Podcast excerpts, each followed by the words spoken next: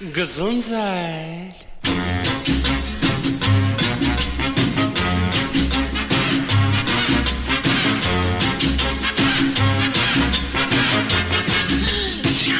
Gesundheit. Wenn alle vier Wochen freitags zur gleichen Sendezeit ein kritischer Blick auf das globale Gesundheitsgeschehen geworfen und auch unbequemen Bereichen daraus ein Raum gegeben wird, hören Sie garantiert die gesunde Stunde bei OS Radio 104,8. Mein Name ist Sigi Obergräfenkemper. Zur 64. Ausgabe der gesunden Stunde heiße ich Sie herzlich willkommen übernehme zusammen mit meinem Kollegen Klartext-Herausgeber Uwe Altschner für die nächsten 57 Minuten die Sendeverantwortung und freue mich auch heute auf einen Dialog mit Ihnen über ein brandaktuelles und diskussionswürdiges Thema aus dem Gesundheitswesen. Als Moderator der gesunden Stunde ist es mir wichtig, einen Blick hinter die Kulissen zu werfen und auch diejenige Sicht der Dinge zu beleuchten, die in unseren großen Medien viel zu kurz kommen. Ich möchte in unserem Format Zeichen setzen für den Blick über den Tellerrand der allgemeinen Schulmedizin, für den wachsamen Verstand, die Meinungsbildung und die Diskussionsfreiheit nicht mehr und nicht weniger. Darum sprechen mein Kollege Uwe Altschner und ich als medizinisch interessierte Laien ohne Fachausbildung innerhalb der Richtlinien des Niedersächsischen Landesmediengesetzes über Widersprüchlichkeiten, die Einfluss nehmen auf unsere Gesundheit. Dabei ist es uns trotz aller Meinungsfreiheit wichtig, dass keine negativen Rückschlüsse auf OS Radio 104,8 gezogen werden können und die gesunde Stunde ausschließlich der Bereitstellung von Informationen und Inhalten dient, die nach bestem Wissen und Gewissen recherchiert sind, durch Quellennachweise belegt werden können und aus denen sich jeder eine eigene Meinung bilden sollte. Am 12. Mai hat der Bundestag erstmals über den geplanten WHO-Pandemievertrag und die Verschärfung der internationalen Gesundheitsvorschriften debattiert. Was bedeutet das für uns? Welche Konsequenzen würden mit dem Abschluss dieses Vertrages einhergehen? Beinhaltet der Vertrag Veränderungen und Entwicklungen, die unser ganzes Leben beeinflussen können? Diese und viele andere Fragen bespreche ich mit Uwe Altschner nach unserem ersten Musiktitel Die Zeit ist reif von Heinz Rudolf Kunze.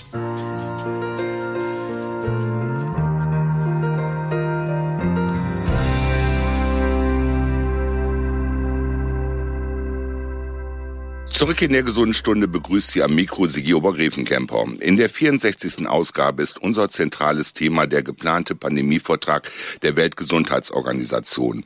Mein Kollege, Klartext-Herausgeber Uwe Altschner, hat sich ausführlich damit beschäftigt und wird mir wie gewohnt im nachfolgenden Dialog meine Fragen beantworten. Hierzu herzlich willkommen, Uwe.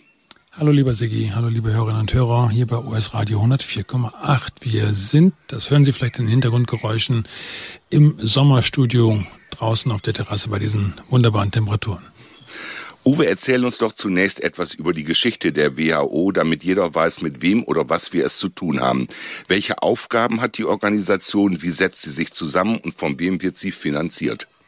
Ja, die Weltgesundheitsorganisation ist eine der unter dem Dach der Vereinten Nationen geschaffenen äh, Fachorganisation. Es ist die Fachorganisation mit dem größten Budget. Das heißt, diese äh, Organisation bekommt am meisten Geld. Es gibt neben der WHO noch die internationale Ernährungsorganisation. Äh, es gibt UNICEF, das Kinderhilfswerk. Es gibt eben eine ganze Reihe von diesen Organisationen. Die internationale Atomenergiebehörde ist auch eine davon.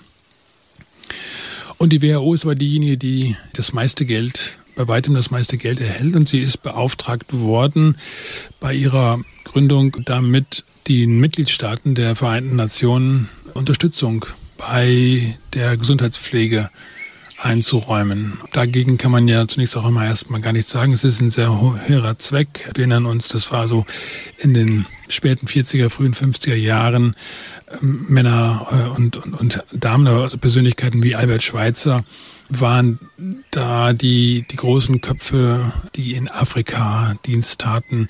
Es war eben auch in, in weiten Teilen tatsächlich auch eine Geschichte, die damit verbunden war, der sogenannten dritten Welt Hilfen zu bringen und dazu eben die internationale Staatengemeinschaft in die Pflicht zu nehmen. Grundsätzlich ist das allerdings etwas, was schon im Bereich der Vereinten Nationen auch noch mal ein bisschen näherer Betrachtung bedarf, weil äh, diese Idee einer Völkergemeinschaft äh, auch etwas ist, was sich grundsätzlich sehr, sehr gut anhört. Kooperation ist, ist immer gut. Äh, es kommt allerdings, glaube ich, auf die sehr, sehr, es kommt sehr genau auf die Ausgestaltung solcher Rahmen an. Und da haben wir es inzwischen, glaube ich, mit einer sehr bedenklichen Entwicklung zu tun. Ausgangspunkt war in den 1920er Jahren nach der äh, Katastrophe des Ersten Weltkriegs die Schaffung des Völkerbundes, damals äh, eben auch in Genf angesiedelt. Und dieser Völkerbund hat aber letztendlich nie richtig Gestalt angenommen, weil insbesondere Amerika, die USA, dem Völkerbund damals nicht beigetreten sind. Dann kam der Zweite Weltkrieg, dann kam die Niederlage von Nazi-Deutschland und von Japan und Italien. Und danach äh, ging dann die Debatte äh, wieder los, wie kann man solche Katastrophen verhindern. Das ist immer der offizielle äh, Aufhänger von dererlei Ideen. Und noch einmal, dagegen ist überhaupt nichts einzuwenden.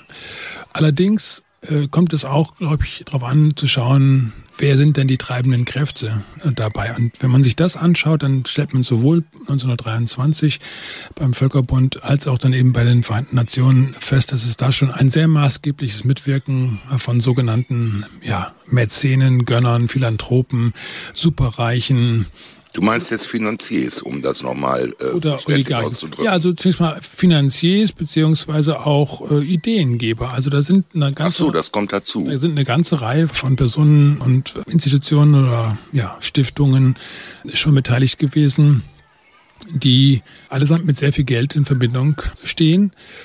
Rockefeller beispielsweise ist einer der Namen. Rockefeller ist äh, eine Familie, die im späten 19. Jahrhundert in Amerika äh, durch den Ölhandel bzw. durch das Ölgeschäft, durch Ölquellen und durch eben auch Weiterverarbeitung von Öl zu immensem Reichtum äh, gelangt ist. Andere sind äh, Andrew Carnegie, Alexander Graham Bell, Telefon, also Carnegie ist Stahl, Bell ist Telefon, Edison, Ford, dann später mit Automobil. Und, und solche Namen finden sich eben auch, auch heute noch in der Politik und sie haben zunächst einmal ja auch ein mehr oder weniger legitimes äh, Interesse, etwas im Sinne ihrer Unternehmungen oder ihrer, ihrer Ideen äh, in die Debatte einzubringen. Also Allerdings, also Wohltäter. Genau, das ist, glaube ich, äh, etwas, ähm, womit sich diese Organisationen, diese Personen auch immer gerne schmücken. Und bei Rockefeller ist das insofern interessant, weil Rockefeller ursprünglich ein sehr, sehr schlechtes Image hatte. Wieso? Ja, weil er äh, ziemlich skrupellos, hart, ähm, äh, gnadenlos galt und aber Geld und Macht hat.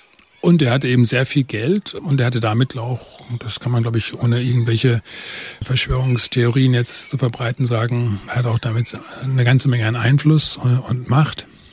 Banken habe ich übrigens vergessen. Ne? Also JP Morgan, einer der größten Banker der USA, der vieles finanziert hat. Mit Morgan sind andere Banken im Gespräch. Rockefeller hat dann selber rum eine Bank mitgegründet und, und dann insofern auch seither im Finanzsystem eine große Rolle gespielt. Der Punkt dabei ist eben, dass dieses Thema der, des Gönnens etwas ist, was allem anhängt im ersten Moment ist für mich Gönnen etwas Positives. Abs absolut, absolut. Das ist äh, grundsätzlich eine sehr äh, positive Eigenschaft, anderen Menschen etwas abzugeben von dem, was man hat. Allerdings, und das ist dann eben der Punkt, wenn man sich damit näher beschäftigt, auch damals schon, dann sind es häufig eben auch Namen, die eine ganz besondere Einstellung verfolgt haben. Und eine Einstellung, die sich und ihresgleichen deutlich abhebt von dem Rest, äh, von dem einfachen Volk. Die äh, also Sozialdarwinismus ist ein, ein, ein Begriff, der damals etwas früher schon entstanden ist, aber der eben dieses, dieses von Darwin geprägte Survival of the Fittest, also die Stärksten äh, überleben oder, oder setzen sich durch, wobei das eine falsche Übersetzung ist, denn fit heißt im ersten Moment erstmal nur angepasst an die Bedingungen. Und insofern ist es eben nicht das Recht des Stärkeren, sondern es sind Bedingungen, die da letztendlich eine Rolle spielen. Und Darwin selber ist dann auch noch äh, ja nicht äh, völlig unumstritten, weil es etwas ist, was sich doch letzt, letztendlich sehr, sehr, ja, äh, wie soll man sagen, nicht einseitig, aber doch eine ganz bestimmte Perspektive auf die Dinge ähm, Evolution haben. So, aber jetzt nochmal zurück zum Thema Rockefeller, Sozialdarwinismus und nicht nur eben Rockefeller. Rockefeller aber spielt dann äh, eine große Rolle, insbesondere bei der Gründung der Vereinten Nationen. Das UN-Hauptgebäude steht heute noch auf Grund und Boden der von Rockefeller zur Verfügung gestellt worden ist. Äh, die Familie war massiv daran beteiligt, äh, die Gründungsversammlung der UN in San Francisco mitzuorganisieren, andere eben auch. Aber allen war schon sehr früh eben diese Überzeugung, sage ich einmal, dieser Glaube eigen, dass ihr Erfolg ganz bestimmte Ursachen habe, dass sie also letztendlich bessere Erbanlagen hätten, der diesen Erfolg mehr oder weniger zwangsläufig nach sich zöge. Und du betonst das Ganze, um das große Ganze zu verstehen. Ja, darum geht es ja in diesem Blog. Absolut, um auch um Gesundheit zu verstehen. Und das ist eben etwas, wo ich jetzt hier nochmal dieses Schlagwort Eugenik durchaus äh, einbringen möchte. Das waren schon damals äh, Kreise, die diesen eugenischen Gedanken angehangen haben, die das spannend fanden. Das waren Leute, die eben auch in der genau, Pferdezucht oder sonst generell Landwirtschaft haben sie bemerkt, dass äh, man eben durch gezielte Auswahl das Ergebnis von solcher Zucht begünstigen kann. Und das ist dann auch äh, auf den, auf den Menschen übertragen worden, äh, zumindest erstmal in der Idee und hinterher auch in der Praxis. Und es sind letztendlich auch Kreise, die auch, die auch den Nationalsozialismus in Deutschland äh, massiv gefördert haben. Das Kaiser Wilhelm Institut für Anthropologie ist von Rockefeller maßgeblich mitfinanziert worden. Das ist das Institut, von dem hinterher Josef Mengele arbeitete.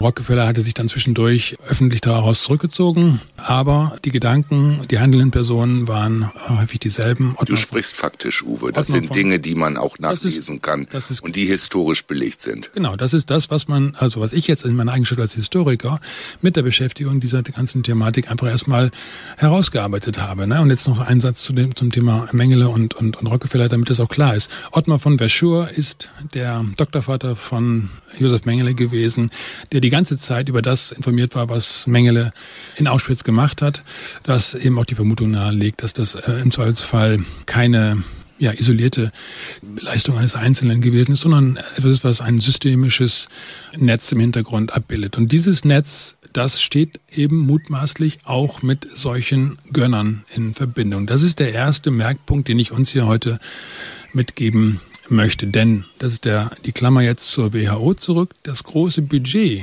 was da einfließt. Das sind acht Milliarden Dollar, äh, die jetzt im Regelhaushalt der, der WHO drin sind, das kommt eben auch zu einem hohen Maß von privaten Kräften, aber auch von Kräften, die ebenfalls eine Beziehung zur Eugenik haben. Äh, die Familie Gates, Melinda Gates äh, Stiftung Gates.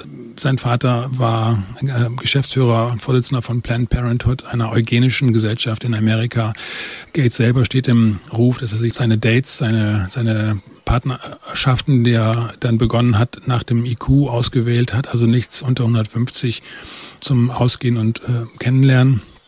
So, und das sind einfach äh, Dinge, die wir einfach erstmal sehen müssen, zur Kenntnis nehmen müssen. Welche Schlussfolgerungen wir dann daraus ziehen, das ist eine ganz andere Frage. Um den Hintergrund zu begreifen. Aber äh, das ist genau der Punkt. Es wird etwas in diesem Bereich Gesundheit, wo es eigentlich um Gemeinwohl geht, von, von Kräften mitbestimmt, die zumindest fragwürdige Einzelaspekte in ihrer Familien- oder Institutionsgeschichte haben. Meine letzte Frage jetzt in diesem Blog, Uwe. Ich habe das richtig begriffen, dass die Weltgesundheitsorganisation kein unabhängiges Unternehmen und selbstbestimmtes Unternehmen ist? Naja, sie ist eben, finanziell ist sie abhängig von den Leistungen der Mitgliedstaaten und eben maßgeblich auch von diesen privaten Gönnern, die wiederum im Fall jetzt Corona hatten wir dann ja auch, kommen wir noch zu, massiv davon profitiert haben. Aber sie ist auch insofern etwas Besonderes, weil sie als internationale Organisation unter dem Dach der UN Immunität genießt. Also alle, alle ähm, Beamten bei der WHO alle, die da tätig sind, genießen volle diplomatische Immunität. Die WHO, die in der Schweiz äh, ansässig ist, hat mit, äh, mit, mit der Schweiz eine, ein Abkommen ge geschlossen. Das heißt, ihre, ihre Büros dürfen nicht durchsucht werden. Das ist komplettes äh, Ausland. Da darf niemand äh, im Zweifelsfall hineinschauen, was da gemacht wird. Und wenn das etwas ist, wo sich eben private Interessen hinter verbergen, mit, mit, mit großem Einfluss, äh, dann eben auch, dann wird es etwas, worum man nochmal nachdenken soll, wenn es darum geht, äh, Kompetenzen dorthin abzugeben. Ich merke das schon, Uwe. Ich glaube, im Verlauf der Sendung wird dieses Thema noch große Wellen schlagen. Nach einer kurzen Musikpause mit Waves von Dean Lewis melden wir uns zurück und tauchen tiefer in das Thema Pandemievertrag ein.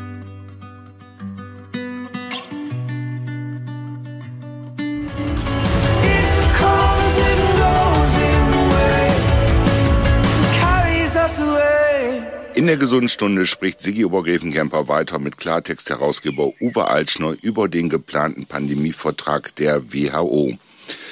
Uwe, bevor wir auf den Vertrag einsteigen und seine Punkte, die er beinhaltet, muss ich noch eine Frage stellen. Lag es eigentlich im Ermessen der WHO, dass die Corona-Pandemie so lange dauerte in Deutschland vom 11. März 2020 bis 5. April 2023? Ja. Ja. Das lag im Ermessen der WHO, weil diese internationale Notlage überhaupt erst durch die durch die Beschlüsse und durch die Abläufe in der WHO erst möglich geworden ist, bis hin zurück zu dem Umstand, dass die Definition dessen, was eine Pandemie ist, zuvor äh, nicht, also nicht unmittelbar zuvor, aber dann doch in relativ kurzer Zeit vorher erst geändert worden ist. Vorher war es so, dass eine Pandemie dann vorlag, wenn in verschiedenen Staaten ein hohes Krankheitsaufkommen und viele Tote zu verzeichnen waren. Und das ist geändert worden, dass es nur noch um Infektionszahlen äh, ging, äh, die dann ausreichten, um eine Pandemie zu erklären, mit dann entsprechenden Folgen. Ähm, ja, Uwe, ich muss da noch mal ganz kurz drauf einsteigen, bevor wir auf den geplanten neuen Vertrag eingehen können. Wenn ich Pandemievertrag höre, verbinde ich das zunächst mit den Corona-Jahren. Wäre es nicht vor Abschluss eines neuen Vertrages ratsam, erst einmal, ich sag mal, die alte Geschichte aufzuarbeiten? Meines Erachtens sind in Sachen Corona-Pandemie mit der Vorgehensweise Maßnahmen wie Masken, Lockdowns, Kontaktsperren, Impfen und so weiter und so fort noch etliche Fragen offen. Wenn etwas noch gar nicht abgeschlossen ist, fängt man schon etwas Neues an oder bin ich da auf dem Holzweg. Nee, da bist du absolut nicht auf dem Holzweg. Das ist genau der, der Punkt, äh, der hier ja wirklich ins Auge äh, fällt. Nun sagen diejenigen, die jetzt dafür eintreten, dass die WHO gestärkt werden müsse, so hieß es ja auch im Bundestagsbeschluss, dass es eben eine Konsequenz daraus war, dass nicht alles rund lief. Der Punkt dabei ist nur, das darf man nicht vergessen, es ist eben nicht geklärt worden, was vorher nicht rund lief, so dass man jetzt sofort schon demselben Anführungszeichen unfähigen Personal, also jetzt mal vorausgesetzt, es hat tatsächlich personelle Gründe oder organisatorische, das heißt, dann würde man denselben Organisationsmustern, das hat man aber nie wirklich untersucht, nie aufgearbeitet, woran es jetzt ganz genau gelegen hat. Im Zweifelsfall hat es auch maßgeblich an diesen Verschärfungen oder Veränderungen der der Vorschriften überhaupt erst äh, gelegen, dass man nämlich viel zu früh etwas äh, zum Notstand gemacht hat und dadurch dann hinterher Dinge kamen wie dieses Testunwesen, was eben Infektionen erzeugt hat ohne Ende, obwohl dieser Test nach, nachgewiesenermaßen vollkommen unspezifisch ist, sehr, sehr viele falsche positive herausgegeben hat und dementsprechend dann auch da mit die wirkliche Belastung für das Gesundheitswesen total überzeichnet hat. Und, und das wird alles überhaupt nicht aufgearbeitet, da wird überhaupt nicht drüber gesprochen, sondern es wird sofort gesagt, man muss jetzt der WHO mehr Geld geben, damit sie zukünftig besser machen kann, was sie jetzt schlecht gemacht hat. Und niemand, der ein Unternehmen führt, würde einem Geschäftsführer maßgeblich neues Geld geben, ohne sich vorher erstmal erklären zu lassen, warum das, was bisher dann da schiefgelaufen ist im Betrieb, äh, überhaupt passieren konnte und wie man sich vorstellt, das dann zukünftig abzustellen. Darüber müsste erstmal ausführlich gesprochen werden. Das hat nicht stattgefunden, sondern stattdessen sofort diese Maßgabe. Und alles, das ist eben was, wo es wiederum auch die historische Komponente eine Rolle spielt. Wir haben es jetzt hier mit einer Situation zu tun, wo uns ja schon seit Jahren, das fing 2003 an, wo uns seit Jahren vorgemacht wird, ähm, Pandemien seien die große Gefahr für die Zivilisation, für die Menschheit. Und deswegen müssten wir uns da gut aufstellen. Wir müssten Kompetenzen eben an die Experten geben. Das ist, das ist geschehen. So scheint es ja nach außen auch zu sein jetzt. Oder zu übertra übertragen zu Genau, werden. das ist, das ist das, was wir überall auf allen Medien, überall Politik äh, wird diese Leier gesungen. Es ist nur eine Leier, Anführungszeichen, die ich jetzt mal so ein bisschen flapsig sagen, die gekommen ist, nachdem Erstens der Kalte Krieg als das, was über alle Maßen hinterher maßgeblich war, um den bösen Russen oder die Kommunisten abzuwerben. Jetzt spreche ich mal aus Sicht der der Amerikaner des freien Westens, des Kapitalismus. Dann ging es darum, die Kommunisten abzuwehren und kostet es, was es wolle. Da wurde man eben auch im Zweifelsfall mal mit Berufsverboten belegt oder da wurde man auch zum Staatsfeind erklärt und gesagt, man bekam gesagt, geht doch nach drüben, wenn es dir hier nicht passt. Mit radikalen Methoden. Dann war, dann war auf einmal der Kalte Krieg zu Ende, oh Wunder, und dann kam der Feind des Terrorismus. Auch da haben wir erlebt, dass uns viele, viele verschärfende Maßnahmen, es sind vor allen Dingen auch viel Geld ausgegeben worden im Rüstungsbereich, vorher beim Kalten Krieg und dann hinterher weiterhin auch im Rüstungsbereich, Krieg gegen den Terror, Afghanistan, Irak, alles das ist gemacht worden. Und auch da hat man schnell erlebt, dass die Bevölkerung irgendwann sagte, Leute, das überzeugt uns nicht. Das ist einfach viel zu viel Geld, ist viel zu viel Tod und Elend auf der ganzen Welt, ohne dass es überhaupt zu irgendwas führt, sieht man jetzt auch in Afghanistan, wo die Taliban wieder am Ruder sind. Irak ist eine einzige Katastrophe, Syrien eben ebenfalls hat man zerlegt. Und das sind alles Maßnahmen, wo im Übrigen auch dieselben handelnden Personen wieder auftauchen. Das heißt also auch da findet man Namen wie Rockefeller, findet man den Council on Foreign Relations, findet man die Trilaterale Kommission, findet man äh, den Atlantic Council und so, die sogenannten Atlantiker. Und das sind Organisationen, die verdienen es wirklich angeschaut zu werden, auch in diesem Kontext, weil das sind erstmal Behauptungen, die aufgestellt werden, auch was das Thema gesundheitliche Notstände angeht. Und stattdessen wird hier in den Medien, in der Politik und in der Öffentlichkeit nur eine einzige Leier erzählt, nämlich das ist die große Gefahr, das müssen wir abwehren mit diesen völlig untauglichen Maßnahmen, die im Übrigen noch sehr gefährlich sind, weil sie gentechnisch veränderte Prozedere vorsehen, weil sie einen gigantischen Überwachungsapparat errichten, der hinterher gegen die Bevölkerung gekehrt werden kann. Und die Bevölkerung scheint es bisher noch zu glauben, dass das alles nur zu ihrem Guten geschehe. Und weil man sich eben nicht vorstellen kann, dass eine, also warum sollte unser Gesundheitsamt gegen uns arbeiten. Das macht doch keinen Sinn. Die sind doch dafür da, dass sie uns gesund erhalten sollen. Ja, wenn dieses Gesundheitsamt aber unter dem Einfluss eines privaten Unternehmers steht, dann ähm, fragt man sich vielleicht doch äh, auch mal, wem nutzt das Ganze. Du willst das Bewusstsein stärken für diesen sensiblen Hintergrund. Absolut. Das sehe ich richtig. Sag mal, wie muss ich mir das denn bei Zustandekommen des Vertrages, äh, wie muss ich mir die Zukunft beim Ausruf und Erklärung von neuen Pandemien vorstellen? Liegt die Rechtslage dann einzig und allein bei der WHO? Ja, die liegt dann einfach so. Also auch jetzt ist es so, dass der Generalsekretär der WHO, also der Geschäftsführer, dass der eine sehr weitgehende Befugnis hatte, weil er allerdings im Einvernehmen mit den Mitgliedstaaten dann eine Notlage ausrufen konnte. Jetzt wird er nicht mehr, mehr das Einvernehmen mit den Mitgliedstaaten benötigen, um, um diese Notlage auszurufen. Dann haben wir es nur noch mit einer einzelnen Person zu tun. Und diese Person ist gerade im aktuellen Fall, äh, Dr. Tedros, ist eine Person hoch zweifelhaft in seiner biografischen Vergangenheit, Angehöriger einer terroristischen Vereinigung in seinem Heimatland, Gesundheitsminister dort, gescheitert, mehrfach verschiedene Ausbrüche überhaupt, sehr bedenklich. überhaupt nicht im Griff gehabt und im Übrigen auch kein Arzt. Und äh, diese Person äh, die durch ja mehr oder weniger Deals im Hintergrund, äh, man sagt China und Bill Gates hätten sich geeinigt, dafür die Mehrheit zu besorgen. Ja, diese Person, die abhängig ist von diesen ähm, Kreisen, die ihn in sein Amt gebracht haben, soll dann auf einmal in der Lage sein, Notstände zu erklären. Es kommt was weiteres hinzu. Jeremy Farrar ist seit kurzem der wissenschaftliche Direktor der WHO. Jeremy Farrar ist jemand, der vorher den Wellcome Trust geleitet hat. Wellcome, Sir Henry Wellcome, war ebenfalls ein britischer Oligarch in, zu Zeiten von Königin Victoria, der in Südafrika unter anderem gewirkt hat, der da sehr, sehr bedenkliche Experimente gemacht hat, der dann zu großem Reichtum gekommen ist. Und äh, nachdem jetzt eben dieser Wellcome Trust benannt ist, der heute eben auch neben der Bill und Melinda Gates Stiftung eine der großen, ganz großen Finanziers im Bereich medizinischer Forschung ist.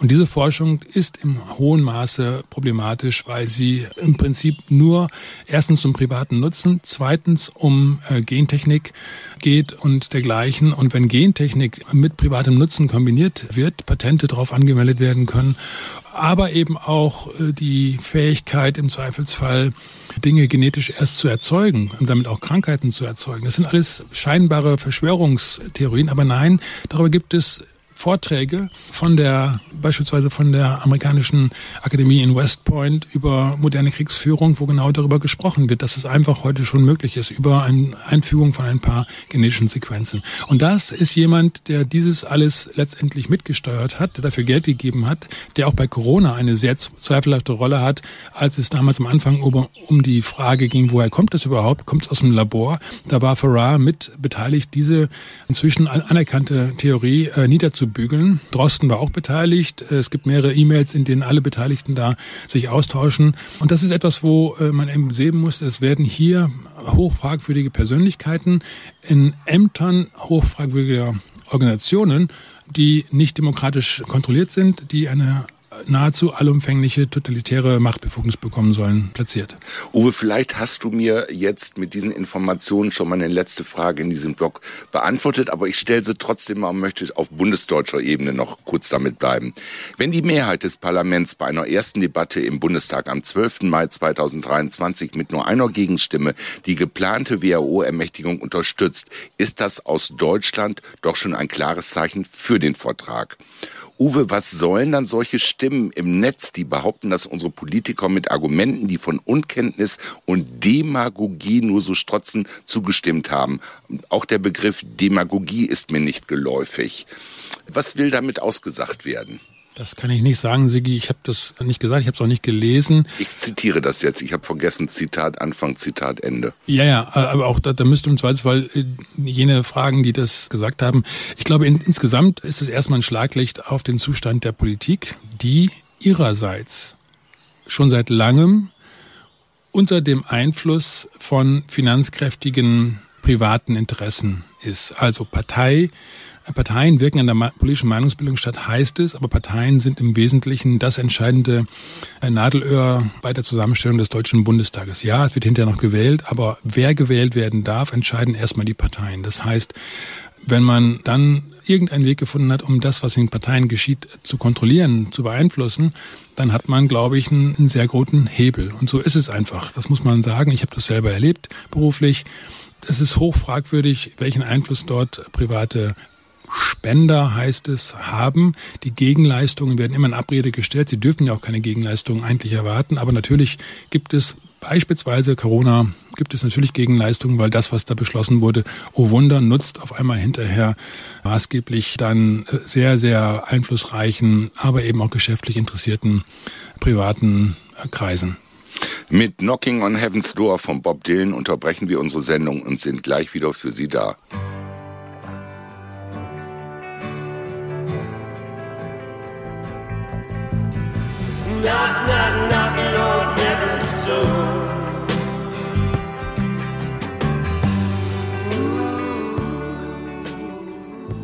Was kommt mit der Unterzeichnung des geplanten Pandemievertrages der Weltgesundheitsorganisation auf uns zu? Über dies und vieles mehr spricht sie über Grevenkemper weiter mit Klartext-Herausgeber Uwe Altschnau. Uwe, würde die Zustimmung des geplanten Pandemievertrages eine Alleinherrschaft der WHO über unsere Gesundheit bedeuten und ein ich nenne es mal Informationsmonopol entstehen lassen. Hätten unsere Politiker, Gerichtsbarkeit und Regierungen noch Mitspracherecht nach dem geplanten Vertragsabschluss im Mai 2024? Ich möchte jetzt an der Stelle erst noch mal etwas klarstellen. Das, was wir hier besprechen, hat den Zweck, dass sich die Zuhörerinnen und Zuhörer selbst informieren über das, was läuft, dass sie ihre Politiker anfragen und das, was sie, also auf, und zwar auf allen Ebenen anfragen, was läuft da auf der WHO-Ebene. Das kann man ruhig auch einen Kommunalpolitiker fragen, weil es betrifft letztendlich eben auch die Lebensverhältnisse auf der kommunalen Ebene, aber natürlich auch Land- und Bundestag und Europapolitiker.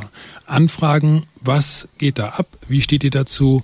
Erklärt mal, was ihr da vorhabt dann damit aber auch nicht sich zufrieden geben, sondern das durch eigene Recherche und zwar nicht auf den Mainstream-Medien, weil da wird dieses Thema erschreckenderweise totgeschwiegen.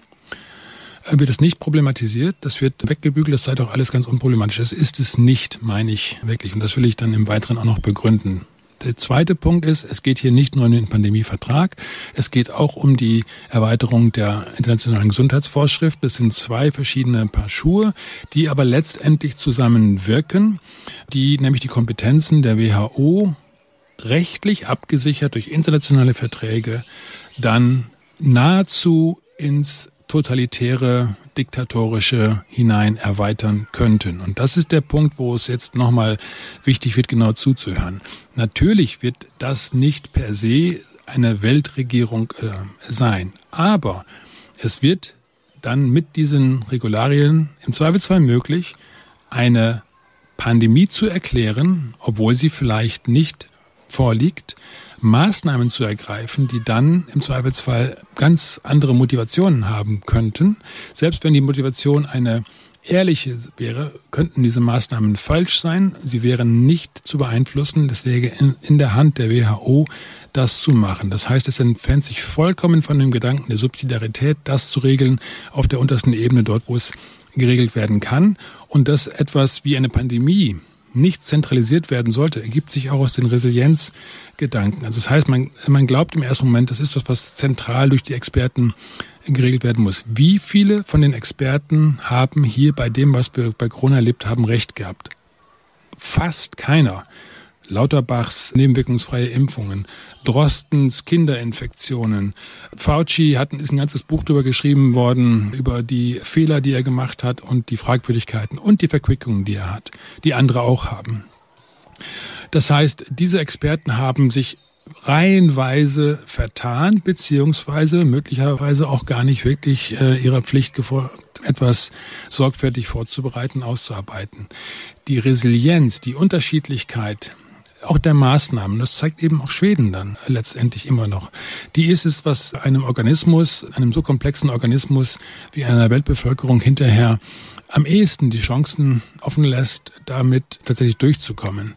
Risiken haben wir alle, aber wir haben jetzt eben auch die Risiken erlebt, die beispielsweise die Opfer von Impfungen erleiden mussten, denen vorher versprochen worden ist, sie hätten gar kein Risiko, sie würden die gute Sache unterstützen, sie würden was Gutes tun und tatsächlich stellt sich raus, es hat nicht nur nicht genutzt, sondern es hat geschadet, weil die Anfälligkeit für diejenigen, die sich haben injizieren lassen mit den gentechnischen Instrumenten ist viel höher geworden. Ihr Immunsystem ist leider schwer, schwer äh, in Mitleidenschaft gezogen. So, und von diesem Hintergrund ist es tatsächlich erstmal so, dass da etwas entsteht, was in solchen Fällen die Möglichkeit, etwas auszurufen und dann tatsächlich in diesem Fall, wenn eine Pandemie erklärt wird, dann ist die WHO diejenige, die im Wesentlichen entscheiden kann, was gemacht werden muss, was nicht gemacht werden darf und wem sich alles unterzuordnen hat, weil das war ja jetzt auch so, Corona-Regeln haben alles andere in den Schatten gestellt und alles andere aufgehoben und damit wäre dann tatsächlich im Zweifelsfall ein totalitärer Machtumfang dann auch äh, verbunden. Also ich muss da nochmal konkret fragen, die WHO würde mit diesem Vertrag die Alleinherrschaft über globale Alleinherrschaft über unsere Gesundheit erlangen. Mit diesem Vertrag. Das heißt. Nicht nur über unsere Gesundheit, in dem Fall über unser Leben, weil sie Aha. entscheidet an einem solchen Fall, der sich auf Gesundheit bezieht, wo sie die allein entscheidende Instanz ist, entscheidet sie hinterher über Aspekte des täglichen Lebens, der bürgerlichen Freiheiten, der gewerblichen Freiheiten, Verteilung von, von Waren und alles das wird dann hinterher von der WHO entschieden. Das sollte sich auch jeder Unternehmer, auch jeder Angestellte und, und Arbeitnehmer sollte sich darüber klar werden. Es sind fundamentale Veränderungen daran vorgesehen. Und die sind höchst bedenklich. Das ist etwas, wo man nur sagen kann, wie kann irgendein Politiker so etwas guten Gewissens beschließen, weil er entmachtet, entmachtet sich damit selbst. Das heißt also, äh, dazu würden auch die oder würde auch die Digitalisierung von Gesundheitsdaten oder Zertifikaten dazugehören. Natürlich. Einspielen. Natürlich. Also mehr da, je mehr Daten in die Gegend geschafft werden, ich sage mal, desto mehr Macht erlange ich doch, oder sehe ich das ja, falsch? Ja, richtig. Und das lass uns auch mal kurz eben ganz klar ansprechen, wo das Problem ist. Es wird ja gesagt, Mensch, es ist doch gut, wenn, wenn, wenn irgendein Experte in, in, in großer Distanz dann Einblick haben kann in das, was mir fehlt, dann kann er mir doch viel besser helfen. Das ist doch zu meinem Guten. Das ist, das ist die Ebene, auf der es verkauft wird. Oder beispielsweise Gentechnik. Ja, man kann damit seltene Krankheiten heilen. Es ist nun ermittelt worden, dass diese Injektionen, die gegeben worden sind, die haben krebsfördernde Promotoren, also sprich Proteine enthalten, die bestimmte Krebsarten erst auslösen. Die Anlagen sind vorhanden. Da geht es um einen Virus, SV40, der ist im Wesentlichen vor allen Dingen in den frühen Impfstoffen enthalten gewesen und krebserregend. Und diese Promotoren für SV40-Viren sind in ihrer genetischen Bauanleitung für unsere Zellen in Form von Plasmiden in den Injektionen gewesen. Das ist Faktum. Das kann ein dummer Irrtum gewesen sein. Wäre dann trotzdem zu fragen, ob ich jenen, die diesen dummen Irrtum vorgeschlagen haben, auch noch hinterher den Hausschlüssel und im Zweifelsfall eine Lebensversicherung oder gar die Guillotine in die Hand geben möchte. Es kann aber tatsächlich auch so noch einmal Eugenik. Es sind ganz düstere Menschenbilder, die dahinter stehen. Es kann auch Absicht sein. Es gibt nach wie vor Menschen, gerade eben jene Kreise, die ich vorhin beschrieben habe, die sind überzeugt, dass die Erde überbevölkert ist. Darüber kann man ja noch streiten. Aber die Entscheidung darüber, wer denn zu viel ist und wer nicht, wollen wir das denen überlassen, die sich für was Besseres halten, die im Zweifelsfall dann Möglichkeiten haben, über ihre Verbindung in solche gesundheitlichen Institutionen hinein den ein oder anderen Schadfaktor mit rauszugeben? Das ist Hypothese jetzt. Und insofern ist es eine Theorie. Es ist keine Verschwörungstheorie, die aus dem Nichts gewonnen ist, sondern es ist eine reine Überlegung zur Gefahrenabwehr, potenzielle Gefahrenabwehr für eine demokratische, offene Gesellschaft, die darauf vertraut, dass ihre Institutionen äh, dem dienen, was eigentlich man erwartet, nämlich Schaden abwenden, die aber im Zweifelsfall von ganz düsteren Interessen gehijackt worden sein könnten. Interessen, die, ja, die haben eine Verbindung auch zu dem, was die Nationalsozialisten damals groß gemacht hat. Stichwort Eugenik. Und das sind Dinge, die sind bei uns übrigens nie aufgearbeitet worden, gegen die heute Holocaust-Überlebende warnen, die das genauso hervorarbeiten. Und die kriegen gesagt, ihr verharmlost den Holocaust. Nur weil sie darauf hinweisen, dass etwas im Gange ist, was im Zweifelsfall dann nicht nur sechs Millionen Juden und vier oder fünf Millionen andere Menschen plus die Soldaten, die gefallen sind und die Zivilbevölkerung betrifft. Aber in diesem Fall jetzt erstmal vom Ansatz her des vorsätzlichen Schadenwollens, ja, es hätte ein wesentlich größeres Ausmaß. Das sage nicht ich, das sagen Holocaust-Überlebende, die sagen, wir haben vom Grundsatz her gesehen, wozu bestimmte Kreise fähig sind. Und wir fürchten, dass etwas Ähnliches hier im Gange sein könnte, was uns die Sprache verschlägt angesichts der Dimension, die es letztendlich unter den modernen technischen Mitteln einnehmen könnte. Uwe, letzte Frage in diesem Blog, wo du sprichst Dimension. Sicherheitsanforderungen bei Impfstoffen. Das ist für mich schon ein sehr wichtiges Thema. Würde bei Vertragsabschluss des Pandemievertrages ein sogenannter Notfall ausreichen, um Impfstoffe womöglich in kürzester Zeit aus dem Boden zu stampfen?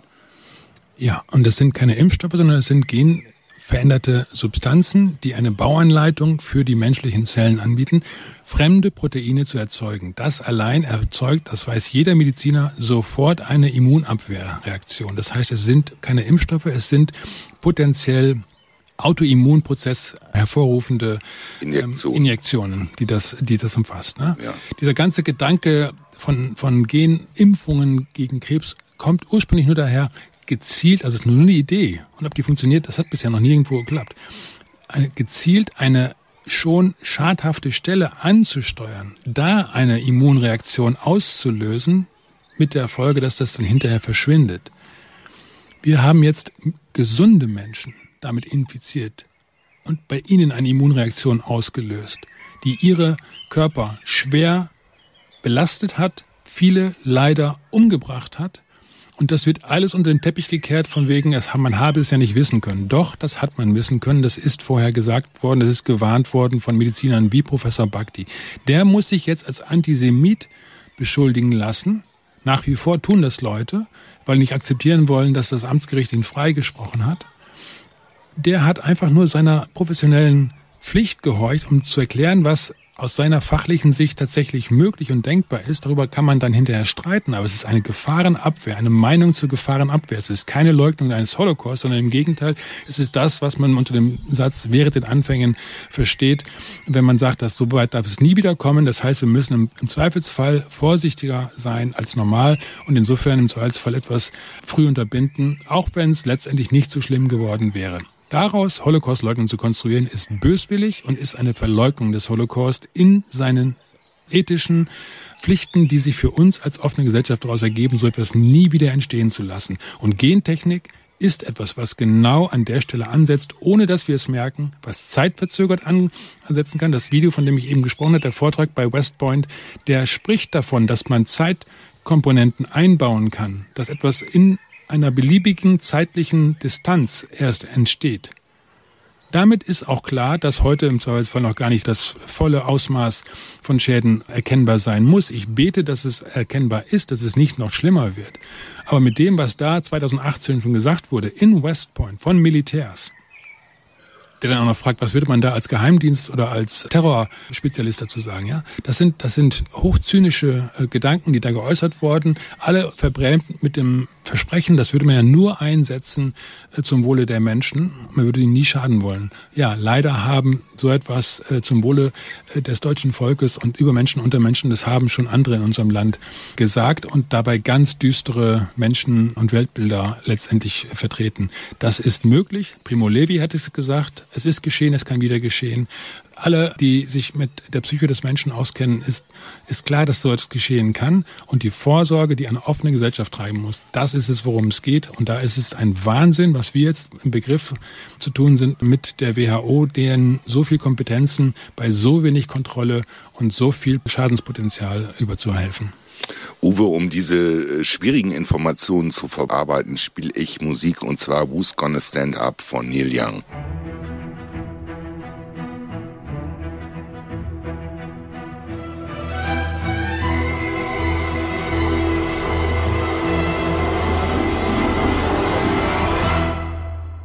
Das war sie, die 64. Ausgabe der gesunden Stunde hier auf OS Radio 104,8.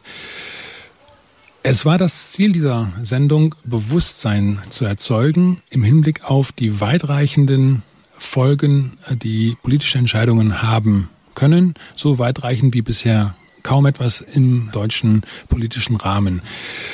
Wir würden uns wünschen, wenn diese Sendung zu Diskussionen, vor allen Dingen zu Neugier, aber eben auch zu Debatte untereinander anregt. Fragen Sie Ihre Politiker. Informieren Sie sich selbst. Informieren Sie abseits üblichen Suchmaschinen wie Google, denn im Zweifelsfall wird dort das Suchergebnis schon gefiltert und man bekommt nicht alles gezeigt. Es gibt Suchmaschinen wie Pre-Search beispielsweise oder andere. Fragen Sie einfach mal ein bisschen, wie man äh, abseits des Mainstreams sucht. Das muss nicht alles dann die Wahrheit sein. Der Punkt ist, die Debatte wird im Zweifelsfall hinterher aus den vielen unterschiedlichen Meinungen dann die Essenz herauskristallisieren. Aber wenn wir diese Debatte nicht führen, wenn wir nicht über die Probleme sprechen, haben wir ein großes Problem. Das war der Zweck dieser Sendung. Die Debatte wird weitergehen. Im Mai nächsten Jahres stehen die Entscheidungen letztendlich an. Das heißt, wir haben hier auch noch Zeit zu handeln und das sollten wir alle miteinander tun. Wir sollten unsere Politik wirklich in die Pflicht nehmen, uns Bürgern Erklärungen zu geben und uns nicht mit den ersten Erklärungen zufrieden geben. Wir danken für Ihr Interesse. Wir danken unserem Kollegen Frank Paul für die Unterstützung technischer Hinsicht für den Schnitt dieser Sendung. Wir kommen wieder am 21. Juli mit der 65. Ausgabe um 18.03 Uhr hier nach den Nachrichten auf US Radio 104,8. Wir danken eben den Kolleginnen und Kollegen im Sender für die Bereitstellung des Sendeplatzes im Rahmen des Niedersächsischen Landesmediengesetzes. Verantwortlich für diese Sendung waren Uwe Altschner und Sigi Obergräfenkämper. Sie können es nachhören, dort wo es Podcasts gibt. Schreiben Sie bitte Bewertungen über das, äh, wie Sie unsere Sendung empfinden. Das hilft es, anderen Menschen besser auf uns aufmerksam zu werden und diese Themen, die an, leider ansonsten kaum im Mainstream vorkommen, dann auch für sich zu erschließen und äh, zu bearbeiten. Ganz herzlichen Dank, Ihnen das Beste. Bleiben Sie gesund, bleiben Sie kritisch. Auf bald.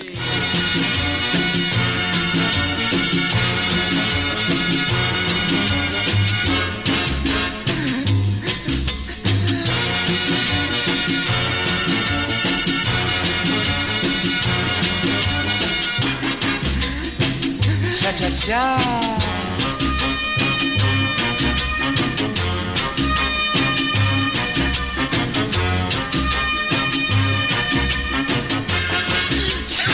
Gesundheit, Gesundheit.